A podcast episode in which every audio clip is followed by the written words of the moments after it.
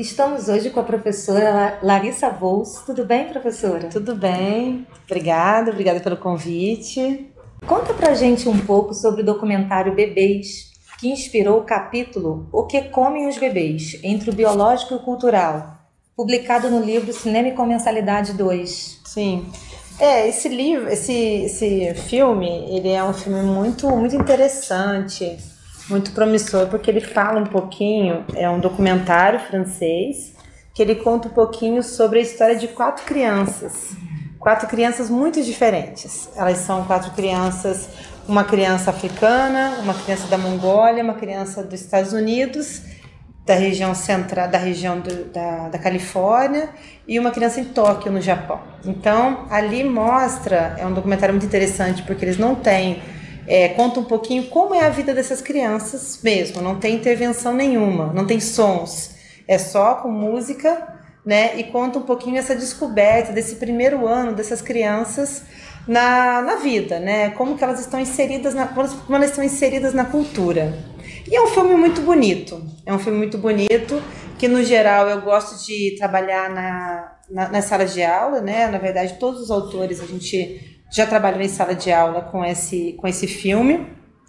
Ele traz questões interessantes como a maneira de brincar e o processo do brincar também, que não precisa do brinquedo, que na verdade eles lidam com os objetos e tem características muito próximas, né? Assim, tanto é, podemos pensar em dois grupos de crianças ali.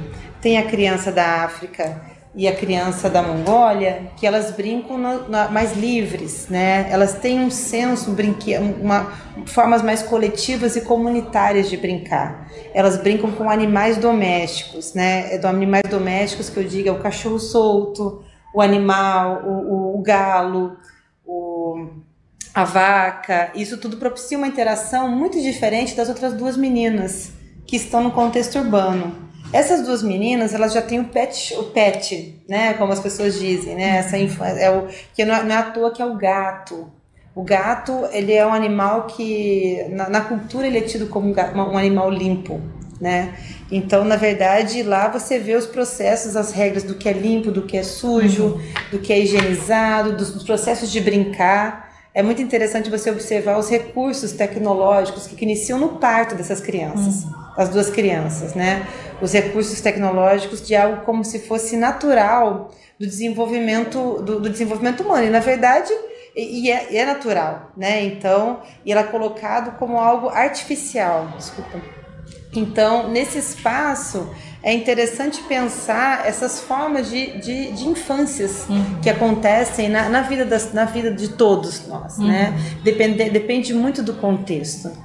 A infância ela é um processo dinâmico e complexo de diferenciação e maturação, mas nisso também está inserida a cultura e os processos culturais, sociais, é, as, as formas como as formas do, de como se entende pelo corpo, de como se como se vê a distância, uhum. né? Hoje em dia as crianças do contexto urbano elas têm dificuldade de ver a distância, como é para crianças que vivem no sítio, que vivem no contexto rural, que vivem nesses outros espaços. Então, esse filme ele trata e ele mostra também uma forma muito interessante de se pensar que é a não naturalização da infância né, na não naturalização no sentido de uma infância abstrata, essas fases de desenvolvimento fechadas, é, estruturadas, como se tivesse todas as crianças que tiverem que passar por esse mesmo processo. Então, o, o, o documentário ele nos remete, ele nos traz para a gente pensar um pouquinho sobre essas possibilidades de estar na, na, na, cultura, na vida, né? E como essa como se passa essa transmissão da cultura que é nesse, nesse, nessa, nessa fase importantíssima do desenvolvimento humano, que é o primeiro ano de vida. É, a noção de infância ela é construída culturalmente. Sim. E você aborda no artigo que não Sim. há um único desenvolvimento humano, Sim. mas que há desenvolvimentos. É. Comenta com a gente sobre essa perspectiva. Sim, é, na verdade é, é importante pensar nessa perspectiva de que a, não existe infância, mas existe infâncias, né? Então pensar um pouquinho esse processo subjetivo, que é diferente, por exemplo, do que a criança, que pode pensar que a criança ela tem o desenvolvimento afetivo, é, cognitivo, intelectual, social, mas é importante pensar nas infâncias como um todo. Tem um livro que inclusive é citado no, no, texto, né, e é um livro clássico de um autor francês chamado Philippe Arrier, que ele trabalha sobre a história social da infância e da família, que ele nos mostra, né, o Philippe Arrier, ele é um pensador das mentalidades, é um historiador das mentalidades. Então ele nos mostra que a infância, como a gente observa hoje, ela nem sempre foi assim, né? A infância, ela, ela, ela começa vindo a partir do, da, da, do, do advento do capitalismo, com esse sentimento de família né, o sentimento de família e o sentimento dessa, desse esse espaço mais fechado que se tornou hoje na sociedade contemporânea, nas casas, ele torna também esse sentimento de infância muito mais. Ele, ele possibilitou a emergência desse sentimento de infância, dessa valorização. Tem um texto inicial que as pessoas falam do, do, da psicanálise que fala Sua Majestade o bebê, né, que é nesse momento que a criança de repente ela passa um estatuto de maior valor. O que o Felipe Arrier vai nos mostrar é que, por exemplo, na Idade Média, esse, esse, esse, esse sentimento de infância não existia. As crianças, tão logo quanto estivessem é, com tempo para o trabalho, elas já iniciavam a sua vida no trabalho. Uhum. Né? Isso acontece hoje, se a gente for observar, nas camadas pobres, nas camadas populares da, do, do, da, da sociedade, inclusive brasileira. Né? Nós temos hoje o fenômeno das crianças de 6, 7 anos que vão para o trabalho. Ali elas não passam por essa infância idealizada, como alguns autores da psicologia do desenvolvimento dizem. Qual a sua reflexão sobre a interação entre o biológico, o cultural e a comensalidade que é marcante em todo o artigo? Ah, sim. Isso é uma questão muito importante, né? Principalmente quando a gente fala nesse espaço de transmissão da cultura, de transmissão desse, de toda essa transmissão do, do, do, como as pessoas e como a gente nós nos tornamos humanos, né? Se a gente, se a gente pode para pensar o primeiro momento em que a gente tem o alimento, né? Que é o primeiro momento em onde recebe, recebe o leite, o bebê humano, né? Então, nesse processo, é interessante a gente pensar que geralmente quando vem o leite, vem o carinho, vem o cuidado, vem o afeto. E quando essa criança, depois no segundo momento dele, que é um momento muito importante, ela também recebe essa demanda. Essa, ela, ela não quer só esse alimento. Né? Então, e todo esse processo, ele é importante para a gente pensar um pouquinho sobre uma questão muito complexa, né? Que é essa, essa transmissão do amor também que se dá na infância.